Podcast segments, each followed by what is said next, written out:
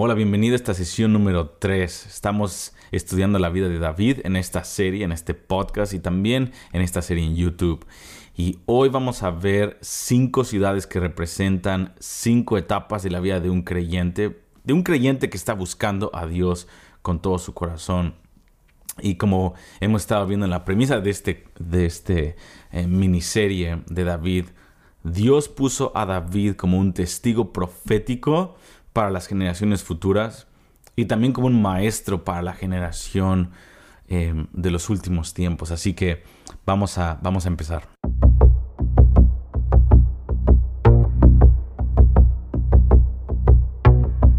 Ok, vamos a empezar con estas cinco ciudades que representan cinco etapas de nuestra vida. Y a veces vas a estar en una etapa, a veces vas a estar en otra etapa. Todos estamos en una ciudad, por así decirlo, en momentos en nuestra vida. Y una vez más, eso es para gente que está buscando al Señor, gente que está como tú y como yo, con altos y bajos, con debilidades, pero que estamos buscando realmente agradar al Señor.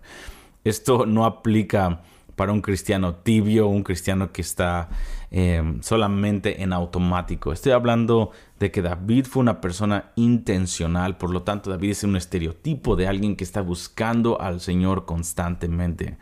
Y estas son cinco ciudades que em, obviamente vamos a tener que desarrollar un poquito más en una o tal vez dos sesiones más, eh, porque vamos a hoy enfocarnos en la primera, pero vamos a voy a darte la lista de las cinco ciudades eh, de la vida de David y después voy a decirte lo que representan cada una de ellas. Claramente, la historia de David es fascinante, es una historia súper dramática y eh, te voy a decir en, cuál ciudad eh, yo creo que me, me, encuentro en este momento y tú tienes que evaluar en qué ciudad te encuentras en este momento. La primera es Belén. Belén es el lugar en donde tú y yo nos encontramos con Dios. Y voy a pasar la mayoría del, de este podcast hablando de Belén, pero es, es el... Yo pienso que es la mayoría, la mayoría de los que están escuchando este podcast que, que tal vez tienes menos de 20 años o tienes, estás en tus 20 o tal vez estás en tus 30 y la mayoría tal vez de ustedes que están escuchando se encuentran en este Belén y en cierta forma nunca nos tenemos que graduar de Belén, pero es el momento en donde David a sus 10, 11, 12, 13, 14 años está teniendo encuentros con el Señor y Dios es suficiente. Él no está soñando con un gran ministerio, él no está soñando con el reino, él no está soñando con una empresa, él está soñando con estar cerca de Dios. Y fue en ese momento en donde, en esos años, lo que cautivó el corazón de Dios, como te dije en la primera sesión, Dios estaba pensando en David mucho antes de David y Goliat, mucho antes de, la, de, aún de rechazar a Saúl capítulos y años antes de que eh, entre David en escena, Dios ya estaba pensando en un joven que era, eh, que era alguien que estaba buscando su corazón. Entonces estos años eh, son claves y voy a, voy a pasar la mayor parte del tiempo en, en Belén. Pero la primera ciudad es Belén. Número dos, la segunda ciudad es Gabá. Eh, o Gaba o Gaba, como quieras pronunciarlo. Nadie sabe a menos de que sepas hebreo, pero eh, es, esa segunda ciudad es donde él, David, es promovido de ser un pastor de ovejas.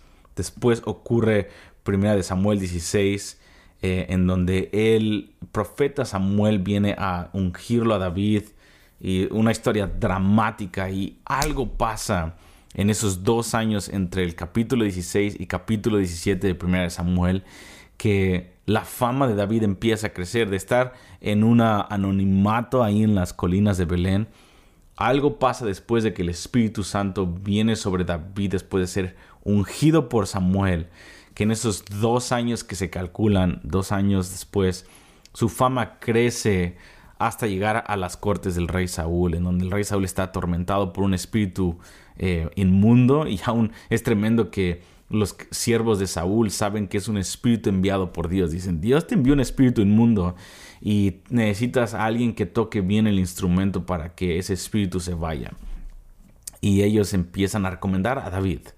Y es impresionante que del anonimato a eh, su fama llegar a las cortes del rey, porque ellos seguramente escucharon las historias de David, de cómo él tocaba y, también tal vez escucharon la historia de, el oso y del león que él había matado antes eh, cuando él estaba defendiendo a las ovejas de su padre. En fin, esa es la segunda ciudad, Gabá, donde eh, David es promovido, pero es promovido a las cortes del rey, es como si fueras a Washington, D.C. o a la capital de tu ciudad con el presidente a vivir ahí, a ministrarle. Pero sigues estando sin influencia, no, tiene, no es, el, no es eh, el fin de tu llamado, es simplemente una promoción temprana en donde Dios tiene que probar tu corazón. Y es, es David eh, empezando a tener cierta responsabilidad. Y aquí la clave es, la Biblia dice que él sabía entrar, y lo dice más de tres veces, dice, él entraba y salía a los ojos del pueblo. Lo que quiere decir es de que él tenía gracia, él estaba, la gente estaba viendo, ¿quién es este joven? Que fue promovido de la nada, ahora está en el palacio del rey y cuando cierran las puertas solamente se quedan el rey Saúl y este joven. ¿Quién es este joven? Entonces es en este momento de la segunda ciudad es cuando Dios te promueve. Una vez más, no es, el, no es la plenitud de tu llamado, pero te da una cierta influencia para probarte. Y lo que pasa es de que los ojos de los de los que lo odiaban a David y los que les caía bien eh, David y Saúl y todos estaban viendo cómo se iba a comportar este hombre eh, pequeño frente a los demás con un poco de favor. Y esto, vamos a hablar de esto en otra sesión obviamente, pero esto es un tiempo de prueba en donde muchos se intoxican con un poco de influencia, un poco de atención, un poquito en donde tuviste la atención tal vez de ese momento en escena, ese momento en el stage de tu iglesia o en tu trabajo y un poco de un poco de promoción intoxica a la mayoría de la gente y se vuelven déspotas, empiezan a decir, bueno, cuando yo me junté con esta persona, cuando yo, y empiezan a, a, tirar nombres para promoverse. Y esa es la clave de David. David nunca se promociona a sí mismo y él se mantiene humilde. Dice que aún los siervos de Saúl eh, amaban a David. Pero es un momento en donde también hay muchos celos y la gente está buscando tirarte para descalificarte porque la mayoría de la gente no pensaba que David merecía esa promoción temprana. Pero David ah, los probó a todos que estaban mal al mantenerse humilde. Y la clave, por ponerlo en una frase, la clave de esta segunda ciudad, en mi opinión, cuando veo la vida de David, es de que él no utilizó el nombre de Saúl ni su posición para seguir avanzando su agenda personal, sino que él se mantuvo como un siervo. David era el que estaba seguramente sacando la basura. Él era un siervo. Y ahí eh, cuando, cuando, cuando estás en esa etapa, mi amigo que estás o amiga que está escuchando y has tenido un poco de promoción, no es tiempo para empezar a mostrarle a los demás la cercanía que tienes con el hombre o la mujer de Dios o con tu jefe o cualquiera que sea la persona que te promovió. Es el momento para agarrar la escoba y utilizar toda la posición que Dios te está prestando en ese momento para servir a los demás, porque si no un espíritu de celo va a venir en contra de ti y mucha gente va a ser usada por Satanás para tratar de derrumbarte.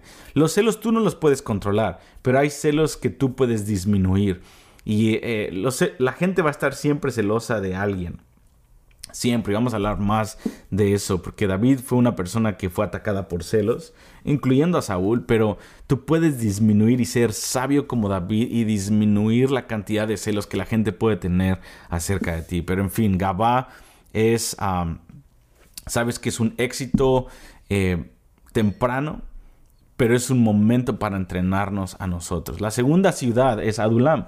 Y Adulam es cuando eh, David es probado en un tiempo de dificultad y de persecución, porque eh, es cuando Saúl se vuelve loco completamente y dice que tiene celos de David y ahora está buscando matarlo y él contrata a tres mil soldados de tiempo completo, incluyendo a sus hermanos.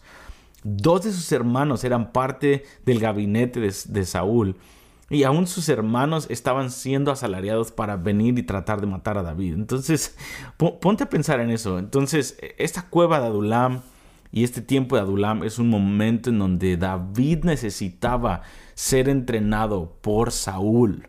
en esa parte de su vida para poder eh, sacar a Saúl de, de, sí y también para poder entender cosas acerca del corazón de Dios. Pero es impresionante cómo, cómo podemos ver a este David teniendo una y otra y otra vez oportunidades para, para matar a Saúl y él ni siquiera se atreve a hablar mal de, de, de este Saúl. Impresionante lección que tenemos en Adulam, pero no vamos a hablar de eso hoy. Cuarta ciudad, Hebrón.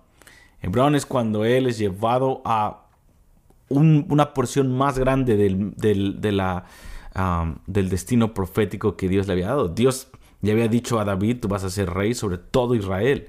Y es interesante que cuando él tiene la oportunidad, fíjate, esta cuarta ciudad para mí me intriga, me intriga, me quebranta y me expone también en cómo yo no soy como David eh, naturalmente y también me impulsa a tratar de ser como David. Pero esto es lo que pasa. Él tiene una oportunidad y Dios le da una victoria tremenda. Y justo él podría ir y tomar todas las doce tribus de Israel.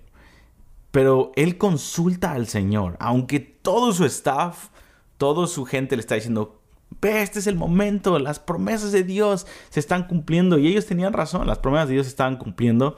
Pero aún así, él va y le pregunta a Dios, tengo oportunidad de tomar las doce tribus. ¿Cuánto quieres que tome, Señor?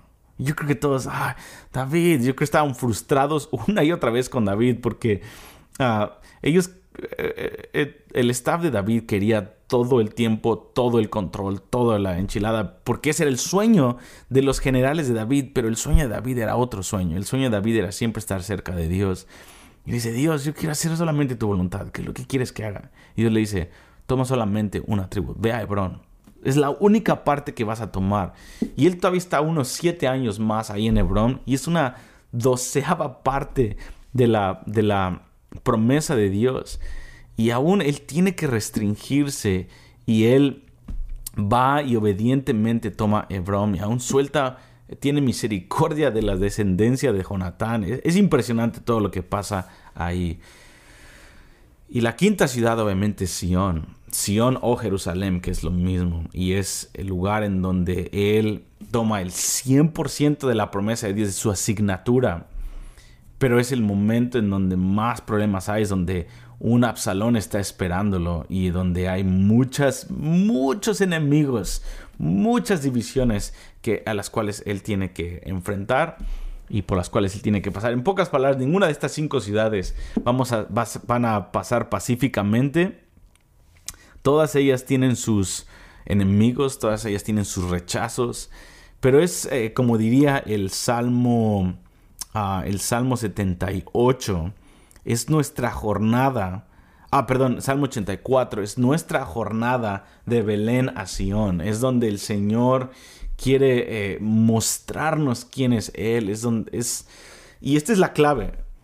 Tú vas a tener una jornada en esta vida que la vida no es fácil. La vida siempre es difícil antes de que Jesucristo regrese. Y Tú puedes pasar estas cinco ciudades con un espíritu de amargura y autopromoviéndote, buscando algo si tu sueño es el reino. Si tus sueños son las promesas de Dios de tu asignatura, si tu asignatura que Dios te dio es tu sueño, vas a salir reprobado como Saúl y esta jornada, esta vida va a ser muy difícil. Pero si tu sueño es como el de David, que es siempre estar cerca de Dios, entonces no importa qué tanto tiempo tarde la promesa o en dónde estés, en Adulam o en Belén o en Sion, tu corazón va a estar intacto. Si tu sueño es tu asignatura, vas a tener muchos enemigos, vas a tener mucho, muchas tormentas y muchas amarguras en tu corazón. Pero si, pero si tu verdadero sueño es estar cerca de Dios, puedes estar en la cueva de Adulam, y nadie toca tu sueño, tu sueño porque nadie puede tocar tu cercanía hacia Dios. El único enemigo que tienes eres tú mismo. Y, eso es lo que David era. David era su, su mayor enemigo porque e, era si, si se mantenía puro al llamado y se mantenía con fe, confiando en el Señor. Y vemos que David tiene altos y bajos. Entonces lo más importante para David no era eh, ser rey sobre Israel, Lo más importante para David era que Dios lo amaba, el Dios de Israel lo amaba y que él amaba al Dios de Israel. Por lo tanto, él era exitoso en cualquier etapa de su vida. Vamos a, vamos a hablar de Belén, la primera ciudad, porque estoy seguro que es donde la mayoría de ustedes están en este momento. Si tienes menos de 20 años o tienes 20 años, ah, tal vez estás en un pequeño, en un pequeño Gabá, pero la mayoría del tiempo de nuestras vidas, de nuestra juventud, estamos cultivando Belén. Y no quiere decir que yo a mis 34 años ya no tengo que estar en intimidad con Dios. Eh, nunca me graduó de Belén. Pero hay una, una etapa específica en donde Dios nos esconde una y otra vez.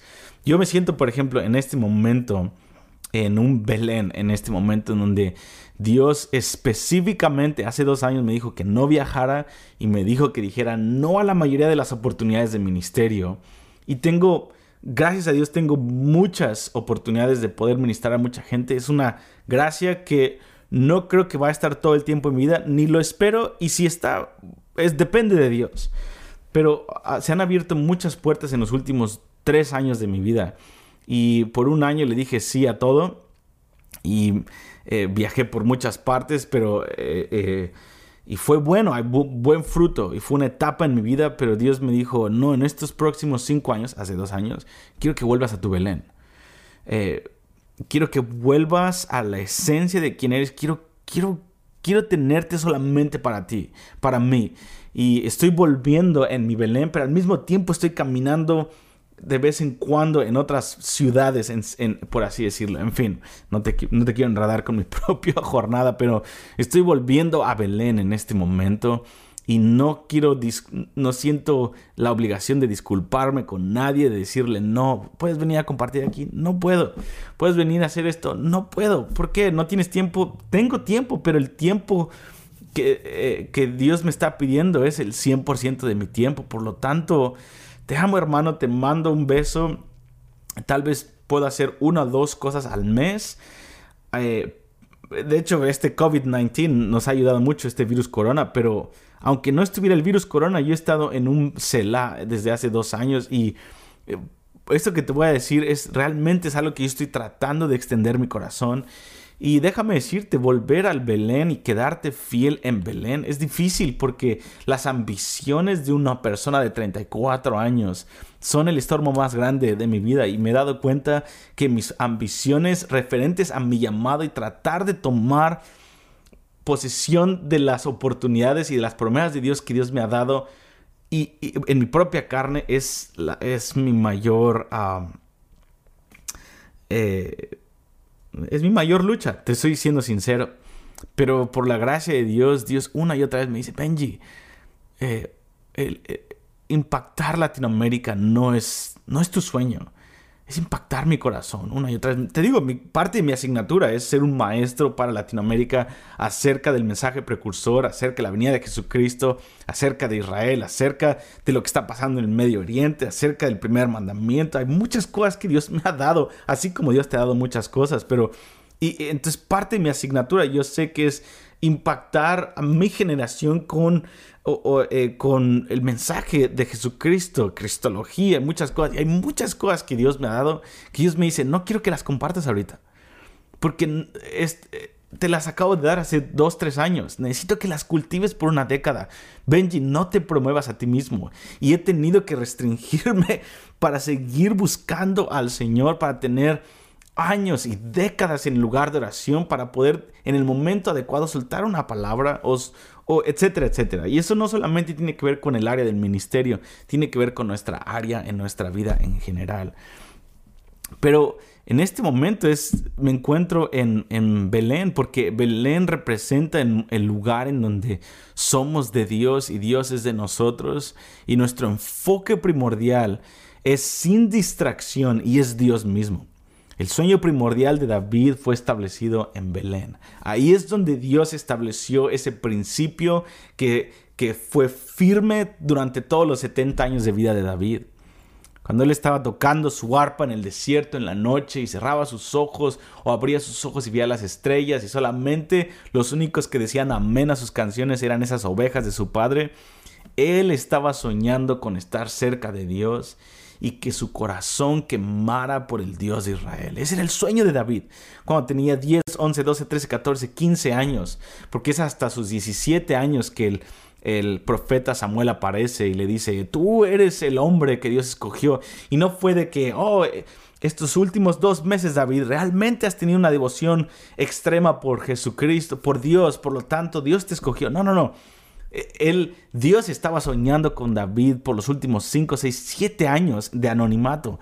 Cuando, cuando Samuel aparece en escena para ungir a David, llevaban más de 7 años seguramente de historia con el Señor en el anonimato. Esto es muy importante verlo.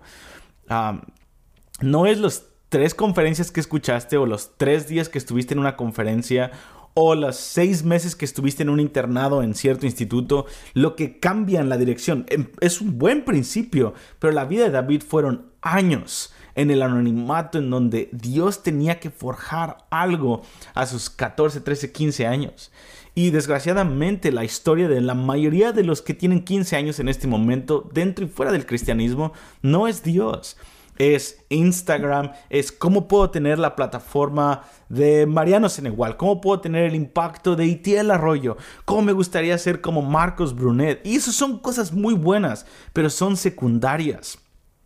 La parte primordial no es tratar de ser como alguien que Dios está usando literalmente y genuinamente.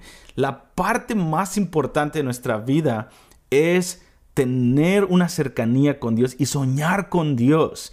Y si tu asignatura es tal vez tener una plataforma como la de alguien más, eso tiene que ser secundario. y estoy poniéndote, por ejemplo, a gente que yo conozco como Itiel, Mariano y Marcos, que son gente que admiro. Son gente que yo conozco que tiene una integridad con Dios. Son the real deal, la, la mera neta de gente. Pero la mayoría de eh, personas en sus 15 años no tenemos que estar pensando cuál va a ser el tamaño de nuestra plataforma o tratar de ser, tener el impacto como otros, sino tratar de tener una historia como ellos con Dios. Es tratar de tener una intimidad como la de ellos en Dios, pero realmente. Realmente. Y, eh, eh, David a sus 15 años, él estaba soñando con Dios. Y ese es el milagro de la vida de David. Lo que pasaba, ah, lo que pasa es que la mayoría de la gente ahorita está tratando de ser popular. Estoy hablando a ti que tienes 15, 20, 25 años.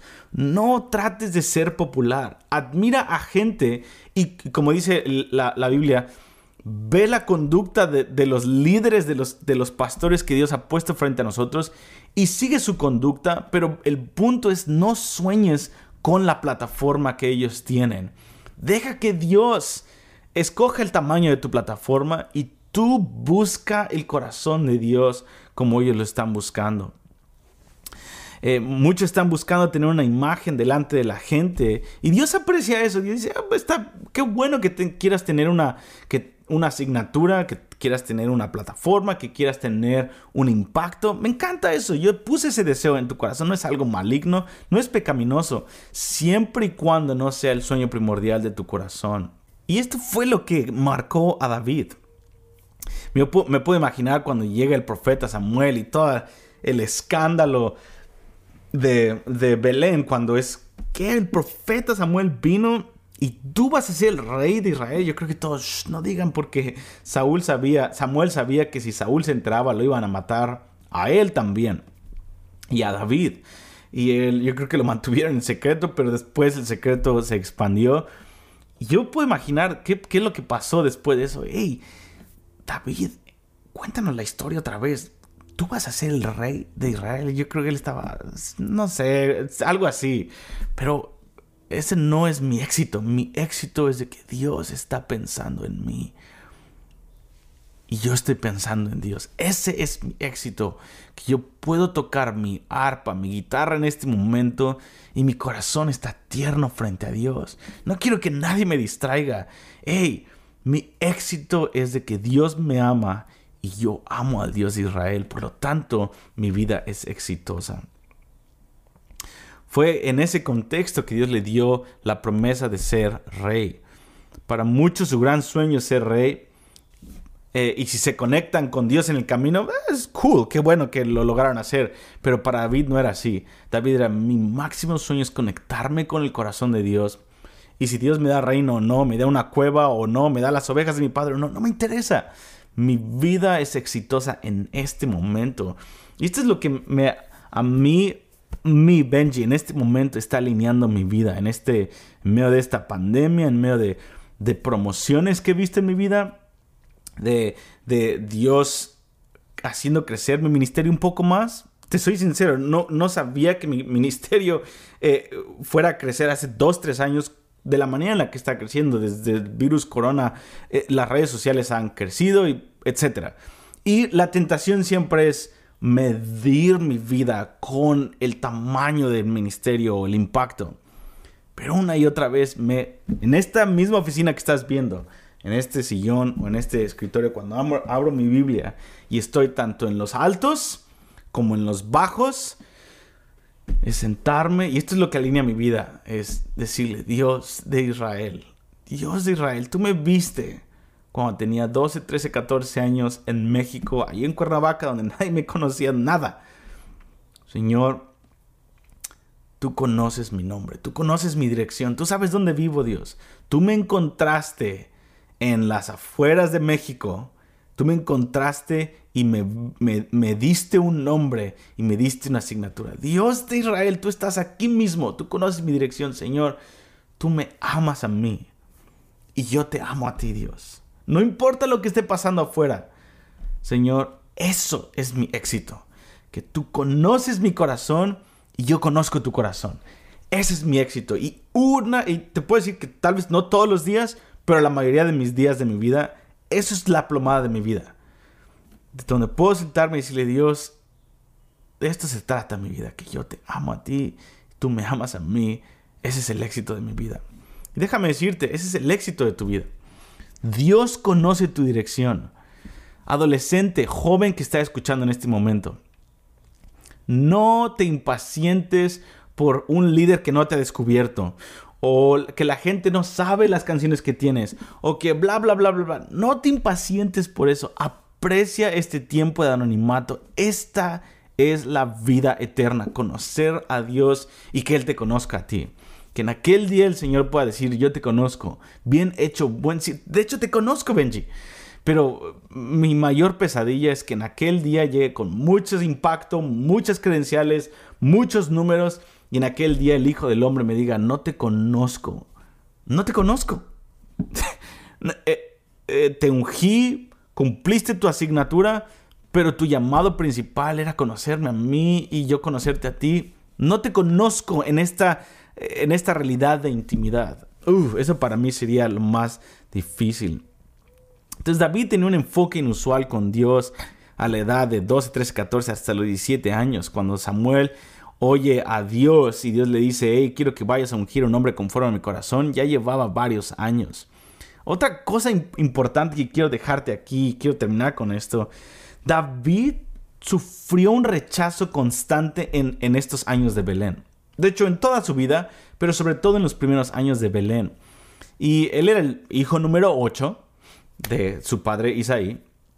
Y es impresionante que una vez más el profeta Samuel llega al pueblo en donde tú vives y los otros siete hermanos son llamados a la mesa para presentar un sacrificio con el profeta Samuel porque trae unas noticias para tu familia y tú como papá a propósito dejas a tu hijo menor porque estás avergonzado de él y lo dejas ahí con las ovejas.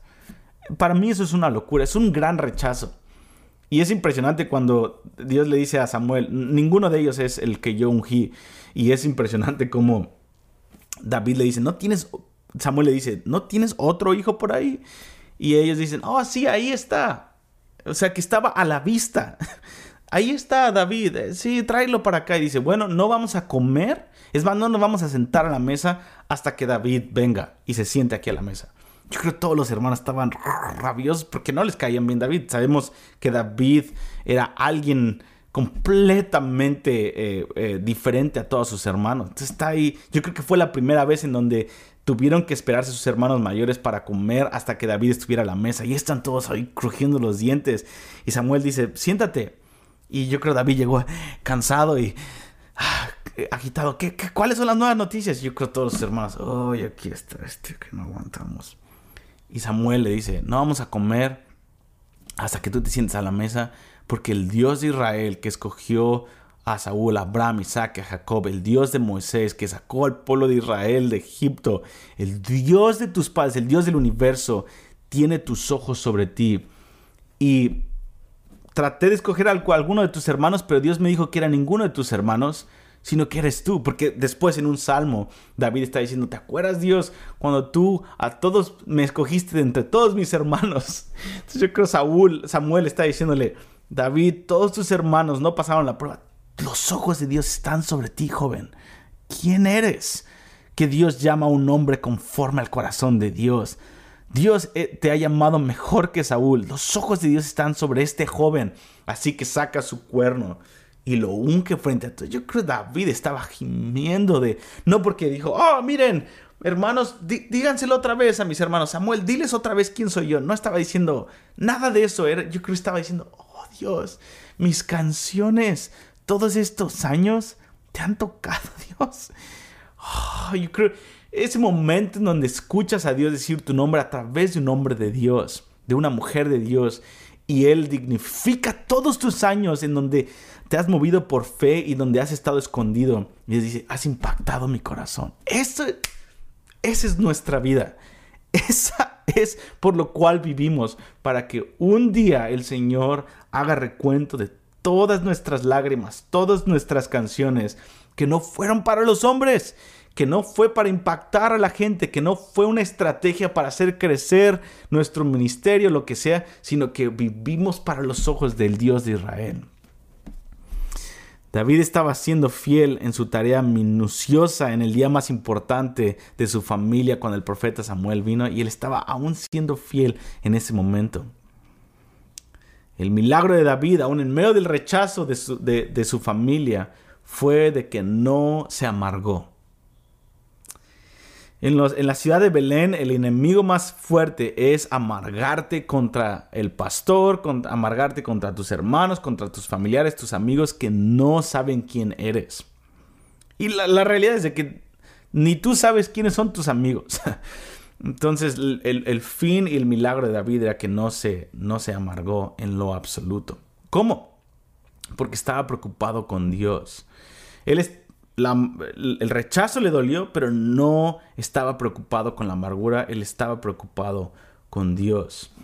Y cuando te amargas y cuando no estás preocupado con Dios, el rechazo de la gente se vuelve un espíritu de rechazo. Y ves toda tu vida a, los, a través de los lentes de un espíritu de rechazo. Pero Salmo 27, 10 dice, mi padre y mi madre, aunque mi padre y mi madre me olviden, el Señor me va a cuidar. Esto no es no solamente un refrán que David estaba diciendo. David estaba hablando de algo en su corazón. Él estaba diciendo, mi, mi padre y mi madre me rechazaron. Pero aún así Dios nunca me dejó. Eh, y eso es un milagro para un joven que no estuviera preocupado con el maltrato o con decirle a los demás, oh, este es como me han maltratado. Esa es la historia de la mayoría de los jóvenes. ¿Cómo estás, joven? Y te cuentan la historia de cómo lo rechazaron sus pastores, sus líderes, y muchos jóvenes, por desgracia, en sus 15 y en sus 20, es el, lo que marca sus vidas, es la amargura y el rechazo de, de cómo la gente lo rechazó y no lo reconoció. Y esa es la historia, se vuelven expertos de cómo poder manipular la historia y contarte la historia del rechazo de sus vidas. Pero hay pocos Davides que en este momento, aunque están siendo rechazados, la historia es Dios se acordó de mí. Dios sabe mi nombre, Dios conoce mi dirección y aún me encontró en las colinas de Belén. Y esa es la historia que queremos contar. Salmo 38, 11 dice, mis amigos y aún mis familiares y, mis mi, padre, mi familia está lejos de mí, están, me ven de lejos. Y esto habla de cómo, aún el Salmo 69 él decía, los hijos de mi madre, soy como un alien, como un extranjero para ellos porque ayuno, porque oro, y mis hermanos les caigo mal cuando estoy tocando la guitarra, cuando ellos se iban a tomar a fiestas, ellos me decían, ven David, y, yo les decía, no, voy a tocarle al Dios de Israel. Otra vez, tú te crees un santurrón, te crees mejor que nosotros. Y David es el recuento en Salmo 69. Yo ayunaba, yo oraba, yo le tocaba la guitarra al Señor y yo me volví un alienígena para mis familiares, para los hijos de mi madre, porque el celo por tu casa me consumía. Y esta es la historia de David. ¿Quieres ser como David? Esta es su verdadera historia. Toda la historia de David está marcada por rechazos y por despechos de su familia. Si tú quieres ser como David, abróchate el cinturón de seguridad y tienes que reconocer que vas a tener rechazos en tu vida y ya, tienes que saber que así es la vida y que tienes que cada vez que tú busques a Dios, la gente va a malinterpretar tus intenciones y tienes que dejar eso a los pies de la cruz y, mandarle besos a los que te malentiendan o te rechacen y preocuparte con que Dios no te rechace. Entonces, ah, y esa es en, pocas palabras la historia de David en la primera ciudad, en Belén. Dios conoce tu dirección, Dios conoce quién eres y esta etapa de tu vida no es para tratar y fantasear con una plataforma o impacto, es para fantasear durante el día con estar cerca del corazón de Dios y conocer sus emociones. Fue en esos días en donde David encontró que en el corazón de Dios estaba traer el arca del pacto en Jerusalén que Dios amaba a Jerusalén, que Dios amaba a Israel, que Dios amaba, eh, eh, quería tener un reino en la tierra. Fue en esos momentos en donde David tuvo esa, esa revelación de Salmo 2, dijo, eh, cuando él pudo ver cómo las gentes se amotiнаban en contra de Dios y de su ungido, que él podía ver que el ungido de Dios iba a tener todas las naciones como su herencia. Fue en esos días en donde David tuvo la mayoría de la revelación del corazón de Dios. Y eso marcó la vida de David. Así que esa es tu historia, es mi historia, esa es la historia de David específicamente en la ciudad de David. ¿Y en dónde estás? Y si Dios te está llamando a volver a, Belén o tal vez no pasaste a Belén y quieres llegar directamente a Sion, no, tienes que volver a Belén. Todo empieza en Belén, donde Dios marca que tú eres de Él y Él es tuyo. Y si Él te ama y tú amas de vuelta a Dios, puedes conectarte hoy con su corazón. Dios te llama exitoso y Dios quiere que eso sea la definición de nuestro éxito. Así que si estas podcasts te bendicen, ayúdame a compartirlos con los demás y te animo a empezar este nuevo curso que vamos a empezar este lunes 17 de agosto, en donde vamos a explorar el libro de Joel con Corey Russell. Increíble libro, increíble clase y va a estar disponible en casasdeoración.com. Te amo nos estamos viendo el próximo jueves para esta siguiente serie, este siguiente episodio de La vida de David. Dios te bendiga y nos vemos la próxima semana.